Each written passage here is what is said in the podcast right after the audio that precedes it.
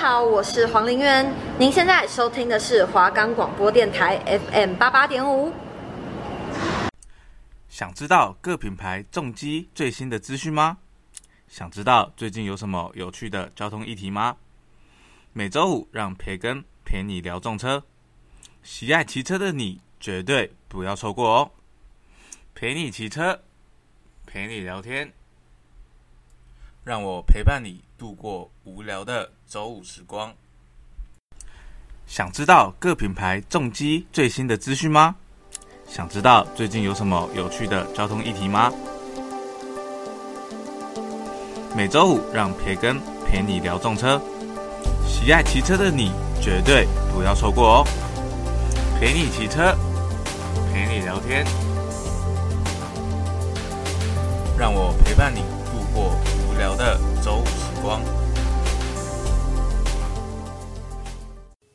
嘿，各位观众，大家好，欢迎收看最新一集的《陪你骑车》哦。那在节目开始之前呢，先跟听众说声抱歉，因为呃，我的那个舌头出了一点问题，所以在这一集的播出，我的声音可能会怪怪的，那还请见谅。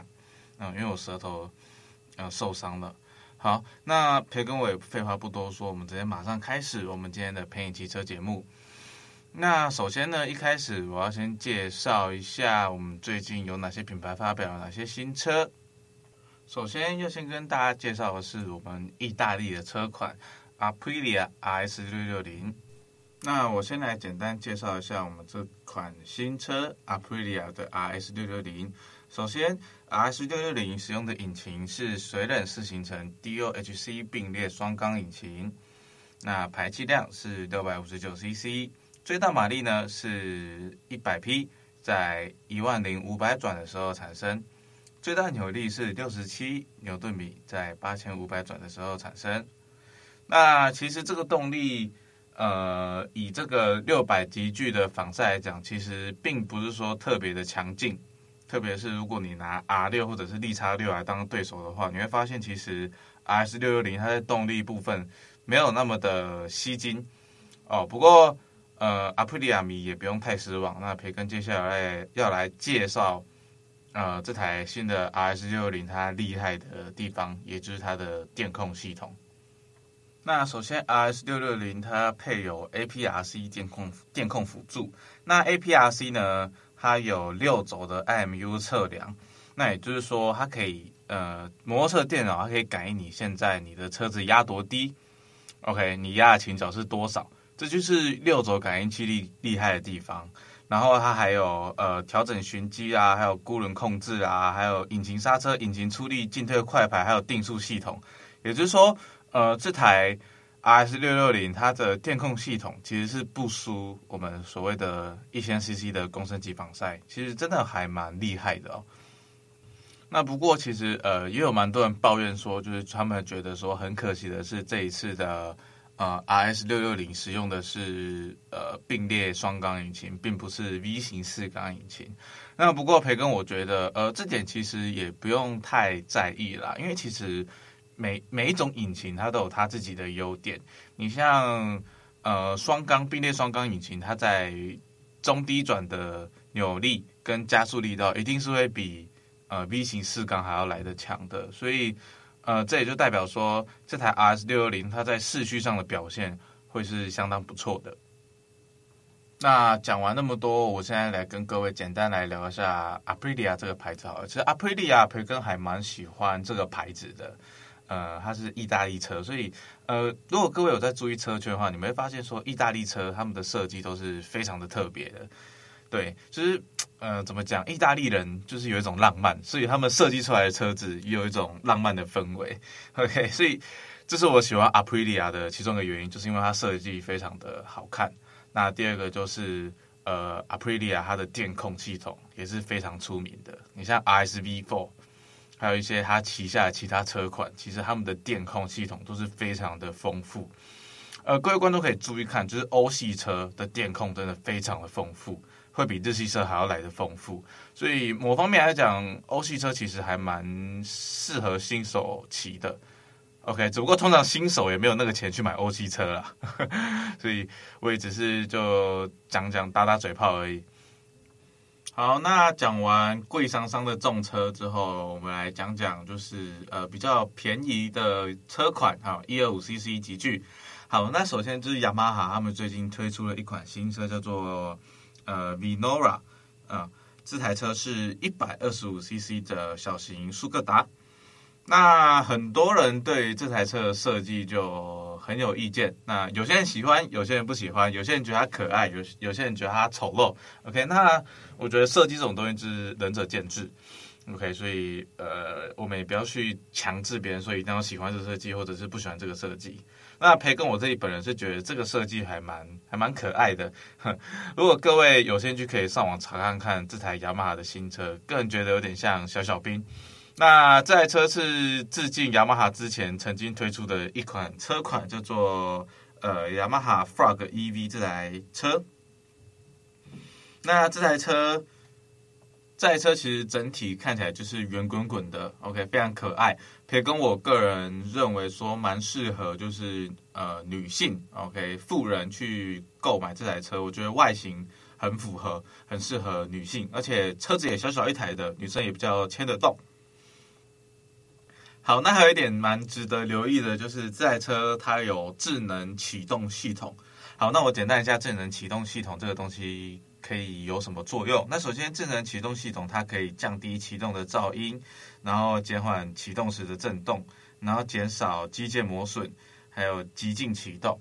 哦，原则上就是，呃，当一台摩托车套了这个系统之后，它整体的骑乘、整体的发动会变得比较安静，然后还可以减少零件的耗损。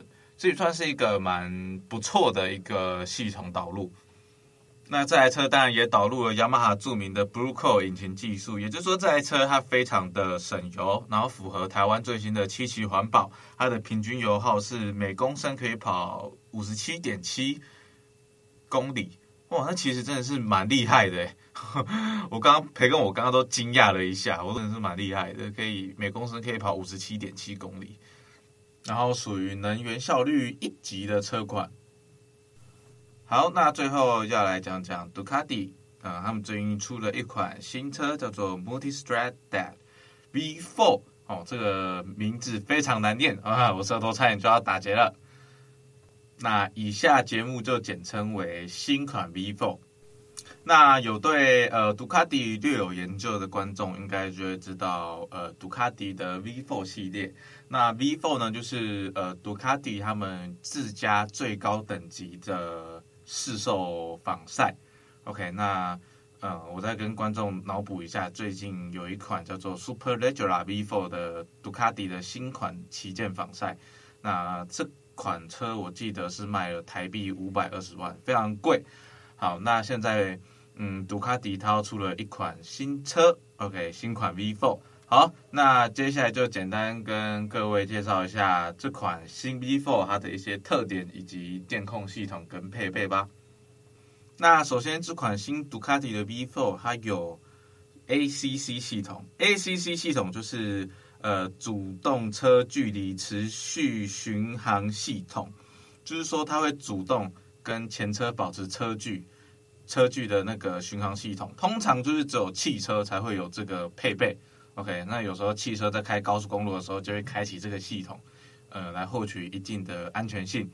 那现在这款新款 V4 它也多了这个系统。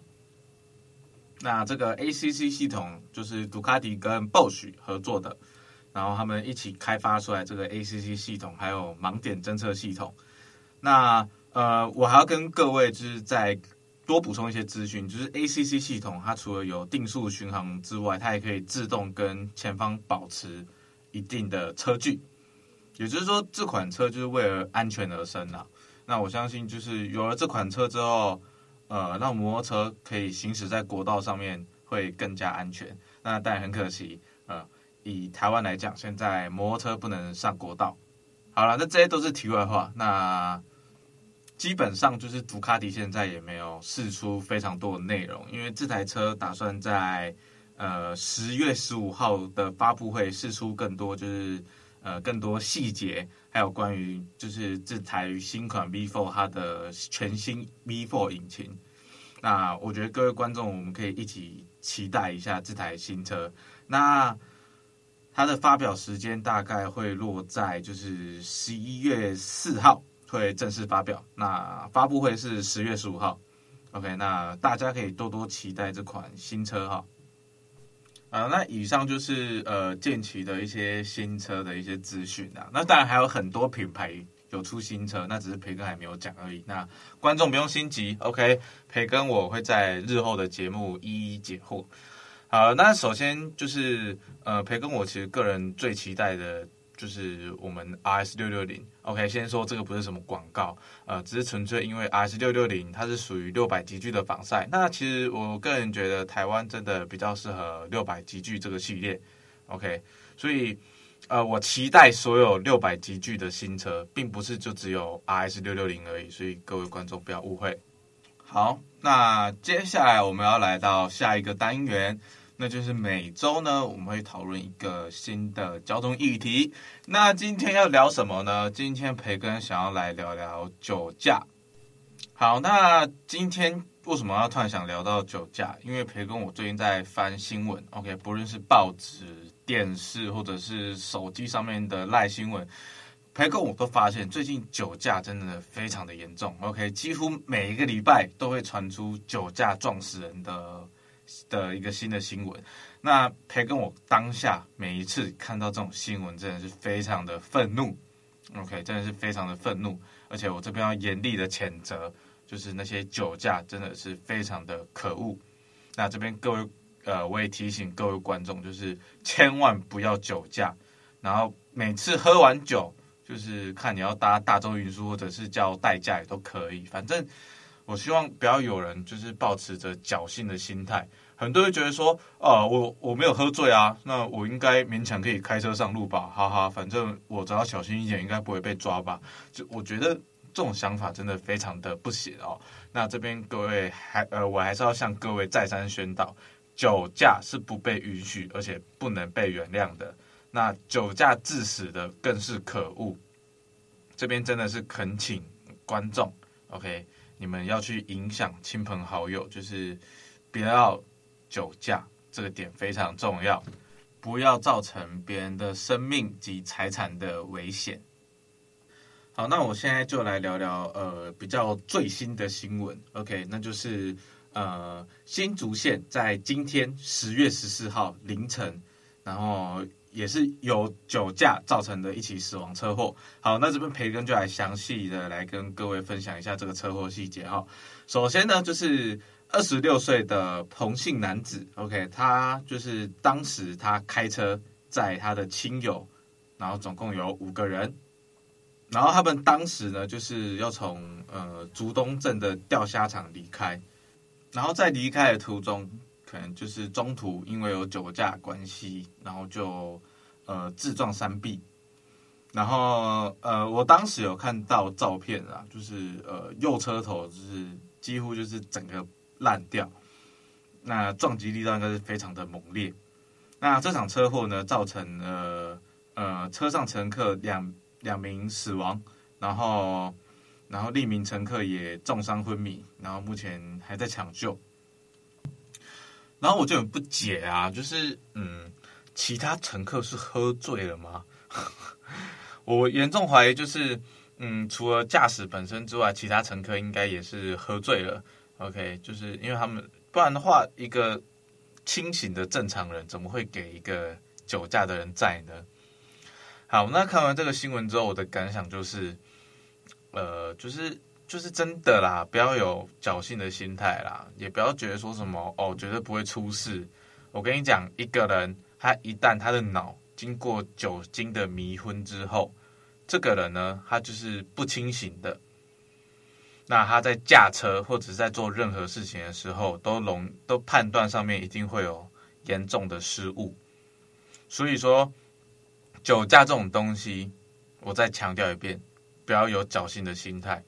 因为出事率非常的高，而且你看这个驾驶，他就是不负责任，他酒驾，然后造成了两名乘客已经走掉了，真的令人非常的难过。那真的是不希望这种悲剧再次上演。那我也要提醒，就是各位驾驶要责任。嗯，你们身为驾驶，你们就是要对后座的生命去做负责，然后不可以喝酒，不可以就是精神不济，然后还硬要开车，因为这样子你危害到的不仅仅是你自己的生命，也有可能是他人的生命。那培根，我真心希望就是不要再有酒驾车祸造成的悲剧出现在新闻头版上面了。虽然说这是不可能的。因为酒驾总是还会继续再犯，即使政府罚的这么重，还是有人会酒驾，真的非常的不可取。那以培根的立场，我是真心觉得酒驾最好就是鞭刑。我觉得鞭刑应该真的能有效遏制酒驾。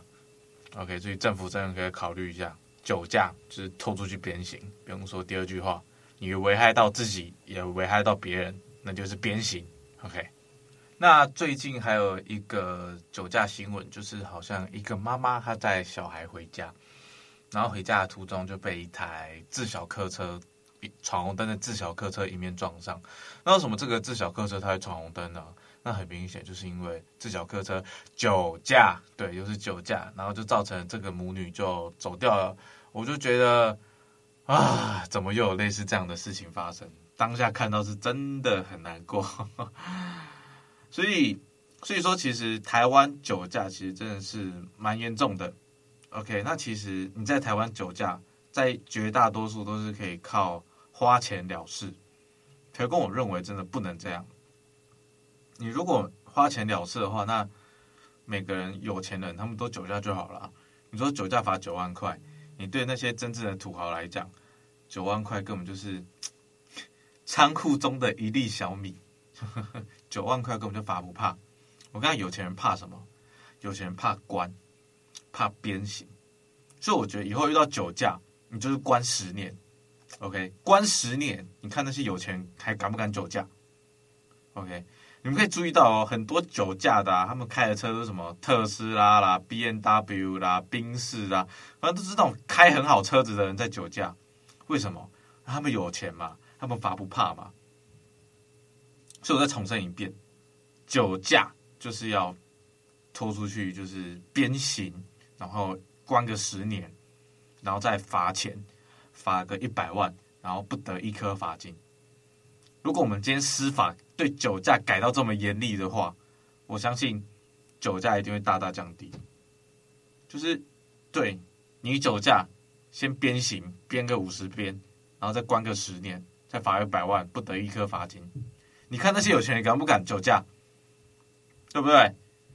然后很多人人权团体这时候就会出来说：“哎，你这样不对啊，为什么什么什么什么？”可是有时候我觉得人权团体就很怪。OK，你那些酒驾肇事的，他们都已经不注重人权了，那我们还就是对我们还注重他什么东西？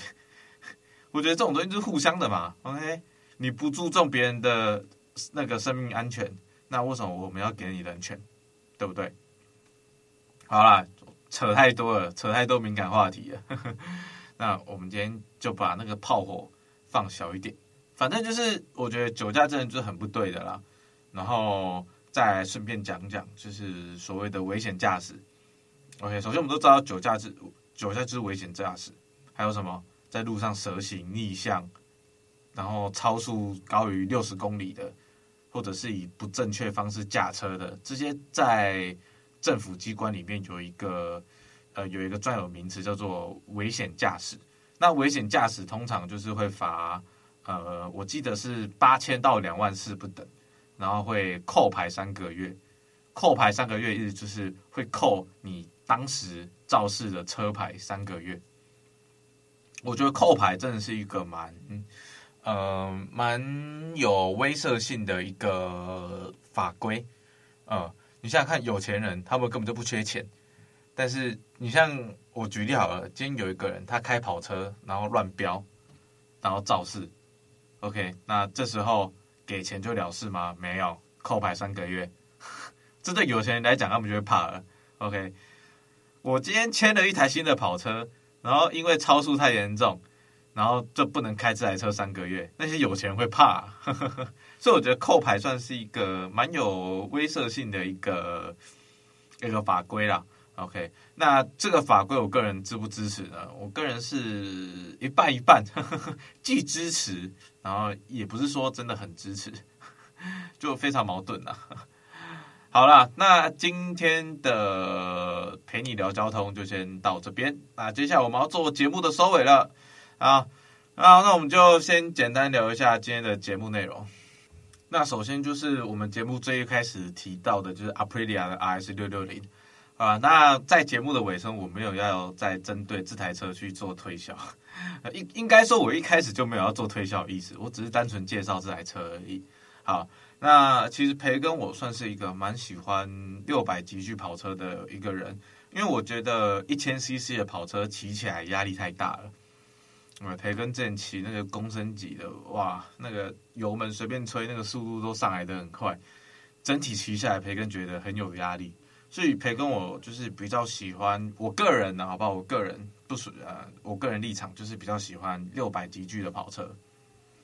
那我个人觉得骑档车就是一定要骑跑车，没有为什么，因为我就觉得跑车帅，我就是跑车嘴脸，OK，啊，反正呃，如果各位观众就是对挡车有兴趣的话啦，那我个人是觉得就是如果将来想要升级重车的人，呃，如果你不是只是单单要拿来通勤的话，真的可以考虑就是嗯旅跑，我上一集节目有讲过旅跑，那尤其是六百级距的。为什么要选六百级距，不要选黄牌？那当然了，如果你是重车新手，你要先买黄牌，我也没意见呐。OK，只是黄牌，呃，在动力的部分相对来讲就是会比较薄弱。OK，那如果你比较想要有充沛的动力的话，那就建议你，如果你钱够多的话，你一开始就直接上红牌了。对，就是不要有任何的犹豫，一开始就是直接上红屁股就对了。虽然说红屁股比较贵啊。但是你如果说真的跟黄牌真的比起来的话，呃，也没有贵多少。如果以六百级距来讲，特别是日系车，如果是欧洲车的话就不一定了哦。欧洲车可能六百级距就真的很贵了。OK，那我这边讲的是日系车，日系车其实六百级距其实开销来讲不会说真的非常贵。OK，那如果是欧系车的话，那就不用讲，欧系车真的要花很多钱，很多钱在保养方面。那当然，就是如果你买重车的目的就只是单单因为通勤的话，那培根我就建议就是可以直接买呃黄牌速克达就好了。黄牌速克达非常便宜，可能十几二十万就有得找了，甚至二手车更便宜。反正我觉得买车这种东西就是看你个人的需求啦，对啊。好，那来总结一下，就是呃刚刚聊到酒驾。